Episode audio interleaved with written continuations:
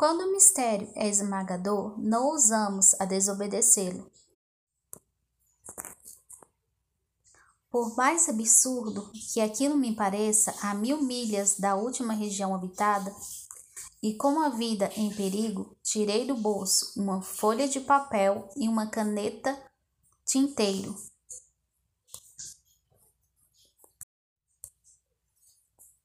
Foi quando lembrei que tinha estudado principalmente geografia, história, cálculo e gramática e disse ao homenzinho, com a ponta de mau humor, que não sabia desenhar. Ele me respondeu: Não tem importância, desenho carneiro.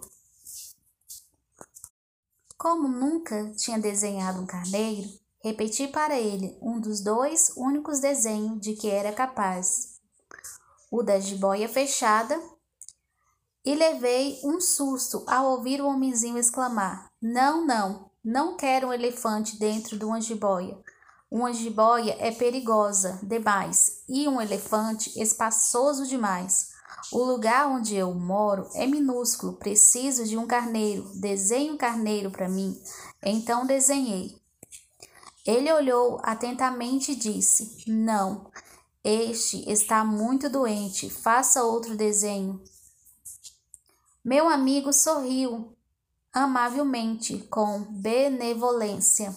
Cá entre nós, isso não é um carneiro, é um adulto. Vejo os chifres. Refiz o desenho, mas ele foi rejeitado, como os anteriores. Este é velho demais, quer um carneiro com vida pela frente. Perdendo então a paciência, com pressa de começar a desmontagem do motor, rabisquei esse desenho e risquei. Este é a caixa. O carneiro que você quer está dentro dela.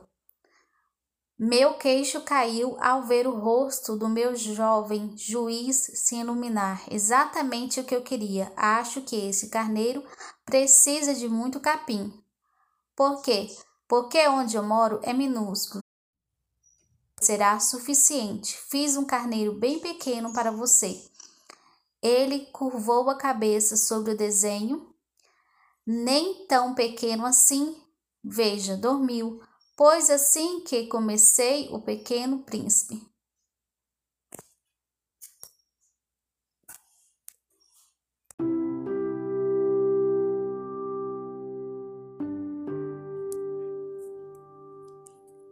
E foi assim que eu conheci o Pequeno Príncipe. Precisei de um bom tempo para entender de onde ele vinha. O pequeno príncipe, que me fazia muitas perguntas, nunca parecia ouvir as minhas. Foram palavras pronunciadas ao acaso, que aos poucos me revelaram tudo. Por exemplo, ao cravar os olhos no meu avião, não vou desenhar o meu avião, é um desenho muito complicado para mim. Ele perguntou: O que é essa coisa? Não é uma coisa, voa, é um avião e é o meu avião.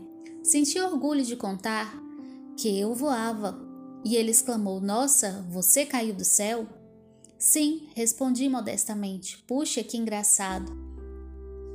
E o pequeno príncipe deu uma sonora gargalhada que me irritou muito. Gosto que leva a sério os meus importúnios. Depois ele acrescentou: Quer dizer que também veio do céu? De que planeta você é? Vislumbrei na mesma hora uma luz do mistério de sua presença e indaguei bruscamente: Que quer dizer? Que você veio de outro planeta?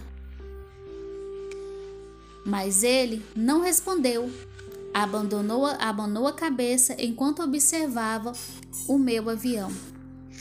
Se bem que, por falar nisso, você não pode vir de muito longe. E mergulhou no longo desvaneio. Em seguida, tirando meu carneiro do bolso, entregou-se à contemplação ao seu tesouro. Você vocês podem muito bem imaginar como aquela alusão a outros planetas me deixou intrigado. Tentam então saber mais. De onde vem o homenzinho? Onde é que você mora? Para onde quer levar o meu carneiro? Após um silêncio meditativo, ele respondeu: O bom é que, com uma caixa que você me deu, ele terá onde dormir à noite. Exatamente. E se você for bonzinho, dou-lhe uma corda também para prender durante o dia e uma estaca. A sugestão pareceu chocar o pequeno príncipe. Prendê-lo? Que ideia maluca! Mas se não é o prender, ele pode sair por aí e acabar se perdendo. Meu amigo deu outra gargalhada. Ora, aonde acha que é ele poderá ir? Sei lá, pode sair andando em linha reta. Então o pequeno príncipe observou gravemente. Não vai fazer diferença. O lugar onde eu moro é minúsculo. E talvez um pouco de melancolia acrescentou. Não se vai muito longe andando em linha reta. Assim tomei conhecimento de uma coisa importantíssima, que seu planeta de origem era pouco maior que uma casa. E isso não era motivo de muito espanto. Eu sabia muito bem, afora os grandes planetas como a Terra, Júpiter, Marte e Vênus, as quais deram nome a centenas de outros que ele te dão pequenos, que são ter, temos dificuldades em observá-los pelo telescópio. Quando um astrônomo descobre um deles, atribui-lhe um número como um nome chamado, por exemplo, asteroide 3251. Tenho fortes motivos para crer que o planeta de onde vinha, o pequeno príncipe, é o asteroide B612. Esse asteroide só foi avistado uma vez no telescópio em 1909 por um astrônomo turco. Na época, ele havia feito uma ruidosa demonstração de sua descoberta num congresso internacional de astronomia. Contudo, por causa da roupa que vestia, ninguém acreditou nele. Adultos são assim. Felizmente, para a reputação dos asteroides B612, um ditador turco obrigou seu povo, sob pena de morte, a vestir-se à moda europeia. O astrônomo repetiu sua demonstração em 1920 num terno muito elegante e dessa vez todos deram o braço a torcer. Se conta esses detalhes sobre o asteroide B612 e revela o seu número, é por causa dos adultos. Adultos adoram números. Quando contamos eles sobre um novo amigo, nunca perguntam sobre o essencial. Nunca dizem qual é o som da sua voz, quais os jogos eles preferem. Será que coleciona borboleta? Pergunta: quantos anos ele tem? Quantos irmãos? Quanto pesa? Só então julgamos conhecê-lo. Se dizemos aos adultos: vi uma bonita casa de tijolo cor-de-rosa com gerânios nas janelas e pombos no telhado, eles não conseguem imaginar essa casa. Temos que dizer: vi uma casa de cem mil francos. Então exclamam: que linda casa! Se você falar a prova de que Pequeno Príncipe existiu e que ele era encantador, riam e queriam um carneiro. Alguém quer um carneiro é uma prova de que esse alguém existe. Os adultos darão ombros e chamarão de criança, mas dizer o planeta de onde veio é um asteroide B612, acreditarão e, e não o aborrecerão. Mas com perguntas, eles são assim. Não devemos lhe querer mal por isso. As crianças precisam ter muita paciência com os adultos. Nós, claros que compreendemos a vida, simplesmente rimos dos números. Eu teria adorado começar essa história à maneira de um conto de fada. Teria adorado dizer: era uma vez um pequeno príncipe que morava num planeta um pouquinho maior que ele e que precisava de amigos. Teria soado muito mais verdadeiro para quem compreende a vida. Pois não me agradava que lia o meu livro por alto, e muito doloroso reviver tais recordações. Já se vão seis anos que meu amigo partiu com seu carneiro. Se atento aqui descrevê-los é para não me esquecer. É triste esquecer um amigo. Nem todo mundo teve um amigo e posso ficar parecido com os adultos que só se interessa por números. Foi o que me levou a comprar lápis e aquarelas. É difícil voltar ao desenho a essa altura da vida, quando suas últimas tentativas aos seis anos resumiu-se numa jiboia fechada e numa jiboia aberta. Buscarei naturalmente fazer retratos os mais fiéis possíveis, mas não tenho muita clareza de conseguir um desenho tão certo ou outro. Já não fica tão parecido, também erra um pouco no tamanho. Aquilo que o pequeno príncipe está alto demais, ali baixo demais. Hesito também quando a cor da sua roupa e assim vou tentando aqui e ali, à medida do possível. Também comentarei um o outro engano que se refere a determinados detalhes mais importantes, mas eu não tenho culpa disso. Meus amigos nunca davam explicações, talvez me julgassem parecido com ele. Infelizmente, contudo, não sei ver carneiros através de caixas. Talvez eu seja um pouco feito os adultos, deve ter envelhecido.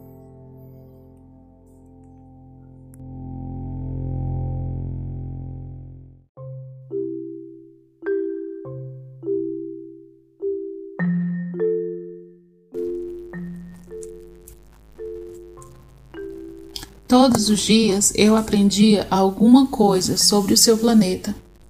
A sua partida, a viagem, isso acontecia devagar, ao sabor das reflexões. Foi assim que no terceiro dia interei-me do drama dos baobas. Também, desta vez, foi graças ao carneiro, pois o pequeno príncipe interrogou bruscamente, como se assaltasse por séria dúvida: é verdade? Não é que o carneiro come abústrio? Sim, é verdade. Ah, que bom! Não entendi por que o carneiro comer abústrio era tão importante. O pequeno príncipe acrescentou: Neste caso, eles também comem baobas. Fiz ver ao pequeno príncipe que baobas não são abústrios, e sim árvore grandes como igrejas, e que mesmo se levasse com ele uma manada inteira de elefantes, essa manada não daria conta de comer uma única baoba. A ideia da manada de elefante fez o pequeno príncipe rir. Tínhamos que empilhá-los mas ele observou com sabedoria. No começo, antes de crescer, os baobas são pequenos. É verdade, mas o que faz desejar que seus carneiros comam os pequenos baobas? Ele respondeu: Ora, convenhamos como se aquilo fosse uma obviedade. Precisei de um grande esforço de inteligência para atinar com a solução de tal enigma. Como é feito no planeta do Pequeno Príncipe, como que em todos os planetas existem ervas boas e ervas daninhas. Por conseguinte, semente boa de ervas boas e sementes daninhas de ervas daninhas, mas as sementes são invisíveis, dormem no segredo da terra, até que uma delas julgue bem acordada. E ela então se espicha e estende para o sol, primeiro timidamente, um gracioso e inofensivo raminho. Caso se trate de um ramo de rabanete ou de uma roseira, ele pode crescer como bem entender. Porém, se for uma erva daninha, convém arrancar a planta imediatamente. Tão logo seja danificado. Ora, havia sementes terríveis no planeta do Pequeno Príncipe. Eram as sementes de baboa. Era semente de baobas. O sol do planeta estava infestado delas. O solo do planeta estava infestado delas.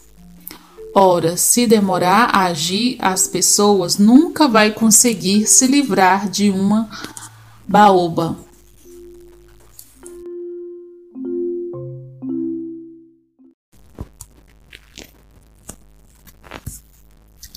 Um dia ele me aconselhou a caprichar um belo desenho para, enfim, tal lição na cabeça das crianças no lugar onde moro.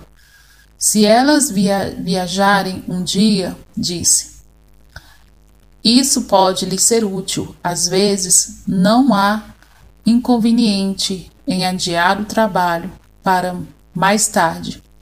No caso de baobas, porém, isso acaba sempre em desastre. Conheci um planeta habitado por um preguiçoso. Ele não ligava para três arbustos e, obedecendo às instruções do pequeno príncipe, desenhei tal planeta.